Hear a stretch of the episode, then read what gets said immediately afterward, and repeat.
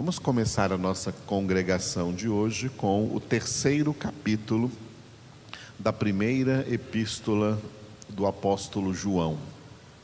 1 João, capítulo 3.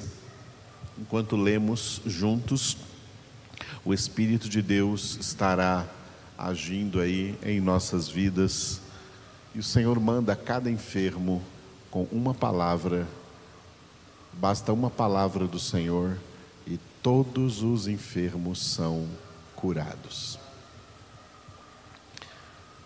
Vamos ler juntos então, recebendo a palavra de Deus. Primeira epístola do apóstolo João, capítulo de número 3. Vede que grande amor nos tem concedido o Pai, a ponto de sermos chamados filhos de Deus. E, de fato, somos filhos de Deus. Por essa razão, o mundo não nos conhece, porquanto não o conheceu a Ele mesmo. Amados, agora somos filhos de Deus, e ainda não se manifestou o que haveremos de ser Sabemos que quando ele se manifestar, seremos semelhantes a ele, porque haveremos de vê-lo como ele é. E assim mesmo se purifica todo o que nele tem esta esperança, assim como ele é puro. Todo aquele que pratica o pecado também transgride a lei, porque o pecado é transgressão da lei. Sabeis também que ele se manifestou para tirar os pecados, e nele não existe pecado. Todo aquele que permanece nele não vive pecando. Todo aquele que vive pecando não o viu nem o conheceu. Filhinhos, não vos deixeis enganar por ninguém. Aquele que pratica a justiça é justo, assim como ele é justo. Aquele que pratica o pecado procede do diabo, porque o diabo vive pecando desde o princípio. Para isto se manifestou o Filho de Deus, para destruir as obras do diabo. Todo aquele que é nascido de Deus não vive na prática de pecado, pois o que permanece nele é a divina semente. Ora, se não pode viver pecando, porque é nascido de esse não pode viver pecando, porque é nascido de Deus. Nisto são manifestos os filhos de Deus e os filhos do diabo. Todo aquele que não pratica justiça não procede de Deus, nem aquele que não ama seu irmão. Porque a mensagem que ouvistes desde o princípio é esta: que nos amemos uns aos outros. Não segundo Caim, que era do maligno e assassinou a seu irmão. E por que o assassinou? Porque as suas obras eram más e as de seu irmão justas. Irmãos, não vos maravilheis se o mundo vos odeia. Nós sabemos que já passamos da morte para a vida, porque amamos os irmãos. Aquele que não ama permanece na morte. Todo aquele que odeia a seu irmão é assassino. Ora, vós sabeis que todo assassino não tem a vida eterna permanente em si. Nisto conhecemos o amor que Cristo deu a sua vida por nós e devemos dar nossa vida pelos nossos irmãos. Ora, aquele que possuir recursos deste mundo e vir a seu irmão padecer necessidade e fechar-lhe o coração, como pode permanecer nele o amor de Deus? Filhinhos, não amemos de palavra, nem de língua, mas de atos e de verdade. Nisto é, e nisto conheceremos que somos da verdade, bem como perante Ele tranquilizaremos o nosso coração. Pois se o nosso coração nos acusar, certamente Deus é maior do que o nosso coração e conhece todas as coisas. Amados, se o coração não nos acusar, temos confiança diante de Deus, e aquilo que pedimos dele recebemos porque guardamos os seus mandamentos e fazemos diante dele o que lhe é agradável. Ora, o seu mandamento é este: que creiamos em o nome de seu Filho, Jesus Cristo, e nos amemos uns aos outros, segundo o mandamento que nos ordenou. E aquele que guarda os seus mandamentos permanece em Deus e Deus nele. E nisto conhecemos que ele permanece em nós, pelo Espírito que nos deu. Aleluia. Este último versículo é muito impressionante porque a última frase, nisto conhecemos que Deus, Ele permanece em nós, pelo Espírito que Ele nos deu, pelo Espírito Santo que habita em nós. A habitação do Espírito Santo em nossa vida é um dos maiores mistérios da vida cristã. Nós sabemos que temos o Espírito Santo de Deus, mas não podemos explicar isso para ninguém. É uma experiência que nós não podemos explicar. É algo muito pessoal, somente daqueles que verdadeiramente têm o Espírito de Deus porque, como Paulo escreveu na carta aos Romanos, capítulo 8, o Espírito Santo de Deus, lá dentro de nós, testifica com o nosso espírito que somos filhos de Deus. Isso é maravilhoso.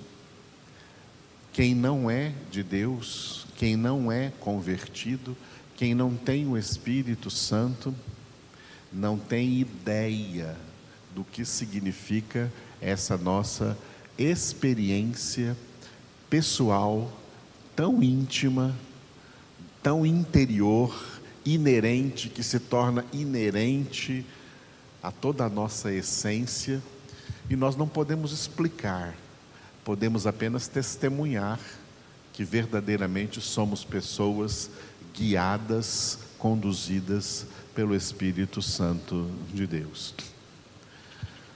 O Espírito testifica com o nosso espírito que somos filhos de Deus. Este capítulo 3 de João, ele é muito característico, e eu repito muito este capítulo nos seus primeiros, especialmente nos seus primeiros três versículos, porque nesses primeiros três versículos deste capítulo, está bem exposto aqui estão bem expostos aqui no plural, estão bem expostos aqui os três níveis da salvação. A salvação, ela tem um aspecto que muita gente não entende, muitos crentes inclusive não entendem, que é um aspecto progressivo. Ou seja, nós não recebemos a salvação e pronto, não temos que fazer nada, está tudo tranquilo, já estou salvo, sossegado, amém, e pronto, não faço mais nada. Não, a salvação ela não é estática, a salvação ela é dinâmica, ela tem um aspecto progressivo nas nossas vidas. Tanto que a salvação tem que progredir nas nossas vidas, que o apóstolo Paulo escreveu em Filipenses capítulo 2, versículo 12: Desenvolvei a vossa salvação. Ou seja, a salvação precisa ser desenvolvida. Vamos dar um outro exemplo disso, baseado em outro versículo aqui do capítulo 3, antes de ver os três primeiros, né? que é uma palavra que João colocou aqui no versículo 9. No versículo 9, João disse assim: acompanhe aí na sua Bíblia. Todo aquele que é nascido de Deus não vive na prática de pecado, pois o que permanece nele é a divina semente. Ora, esse não pode viver pecando, porque é nascido de Deus. O que é nascido de Deus, ou seja, a pessoa que é convertida, Deus colocou a, a salvação dentro dele em forma de semente. Por isso aqui a palavra-chave é divina semente. A divina semente. Ou seja, vamos dar o seguinte exemplo. Vamos supor que você está com muita vontade de comer uma manga, como é gostosa essa fruta, e você ora ao Senhor: Senhor, me dá uma manga. Sabe como o Senhor responde essa oração? Ele responde essa oração te dando uma semente de mangueira. Ele não te dá a manga, ele te dá a semente da mangueira. Aí você tem que desenvolver, você tem que plantar, você tem que regar, você tem que cuidar, você tem que ter paciência e esperar que a árvore cresça, e quando essa árvore crescer e produzir frutos, então você não terá uma manga, você terá uma abundância de mangas. É assim a salvação. A salvação, Deus dá a cada um de nós como uma semente, que João chamou aqui no versículo 9 de a divina semente. E a nossa responsabilidade agora é regar essa semente, desenvolver essa semente, desenvolver essa salvação, fazer ela progredir, crescer nessa salvação, crescer espiritualmente, se desenvolver espiritualmente. Uma das razões pelas quais Jesus disse que muitos são chamados e poucos escolhidos é que os muito chamados, que representa a maioria dos crentes, não só dos crentes de hoje, do presente momento, mas os crentes de todas as épocas, na sua maioria, eles desperdiçam a divina semente. A maioria dos crentes de todas as épocas, eles são muito chamados, eles recebem a salvação, eles recebem a divina semente, mas eles não desenvolvem, eles não fazem essa semente progredir. Aí o que acontece? A semente é perdida e eles perdem a salvação. A maioria dos crentes recebe salvação e perde salvação porque não a desenvolvem.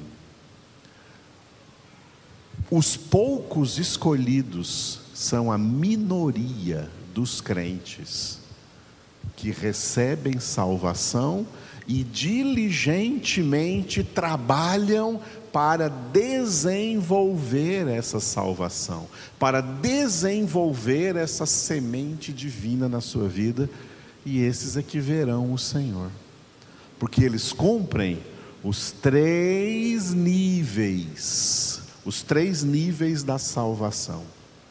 Quais são os três níveis da salvação? A conversão, a santificação e a glorificação. Nós somos alcançados pela obra da salvação mediante a conversão. E aí nós passamos da conversão diretamente para o processo vitalício da santificação, sem a qual ninguém verá o Senhor. E aí então, só aqueles que perseverarem até o fim na sua santificação é que serão levados ao último nível, a glorificação. E aí a salvação é completa, o processo foi completo na vida desses. Por isso que não é completo na vida da maioria. Vamos enxergar esses três elementos aqui, ó, rapidamente, nos primeiros três versículos. Primeiro, ele fala da conversão, olha só. Vede que grande amor nos tem concedido o Pai, a ponto de sermos chamados filhos de Deus. Na humanidade, ninguém é filho de Deus, tá? Quando as pessoas dizem que todo mundo é filho de Deus, isso é mentira. A verdade é que todo mundo é criatura de Deus, mas não é filho de Deus. A filiação divina é uma prerrogativa da obra da salvação. Somente pela obra da salvação, que começa pela conversão, o primeiro nível, é que o convertido recebe, conforme João 1,12, o direito de ser feito filho de Deus.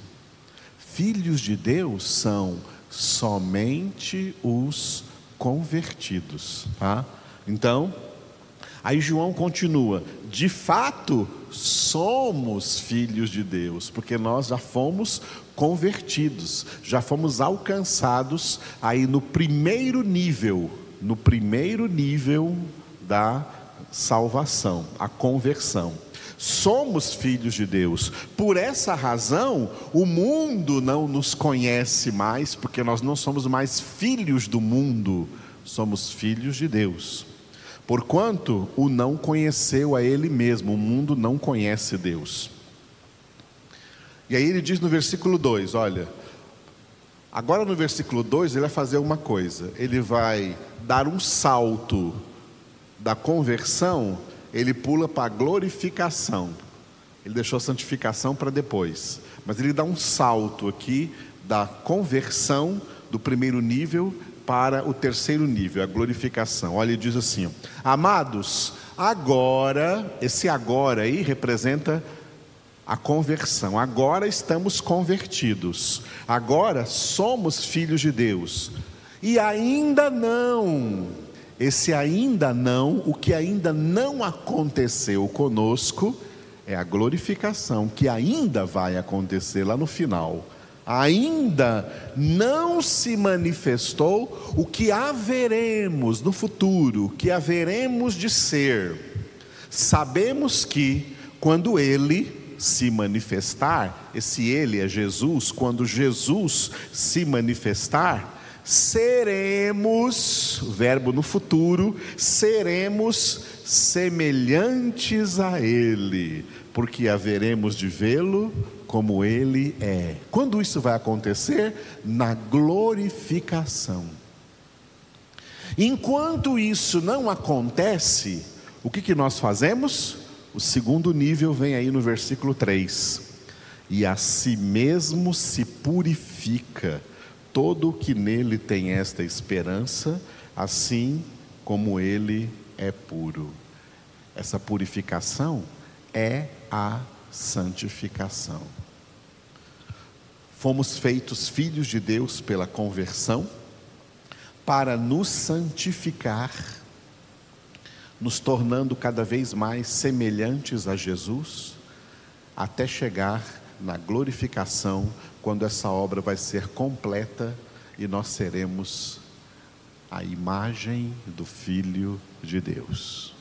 Conforme está escrito em Romanos, capítulo 8, versículos 29 e 30, a fim de que sejamos a perfeita imagem do Filho de Deus, para que ele seja o primogênito entre muitos irmãos.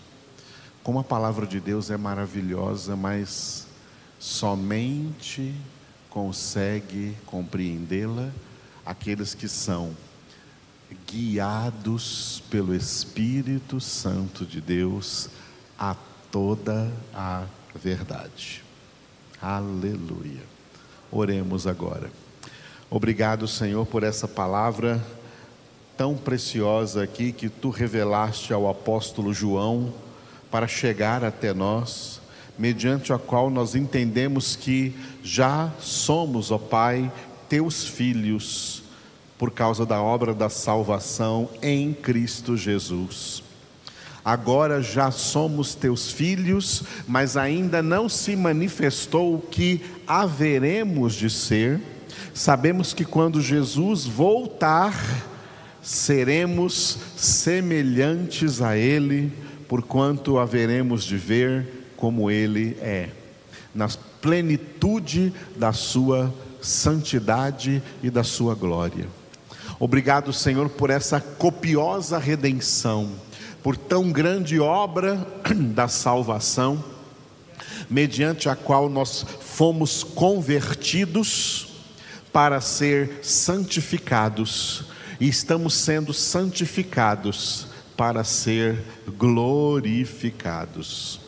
Te louvamos, ó Deus, porque essa revelação vai se tornando cada vez mais plena para os teus poucos escolhidos, aqueles, ó Pai, que tu mesmo escolheste em Cristo Jesus antes da fundação do mundo, para serem santos e irrepreensíveis diante de ti em amor.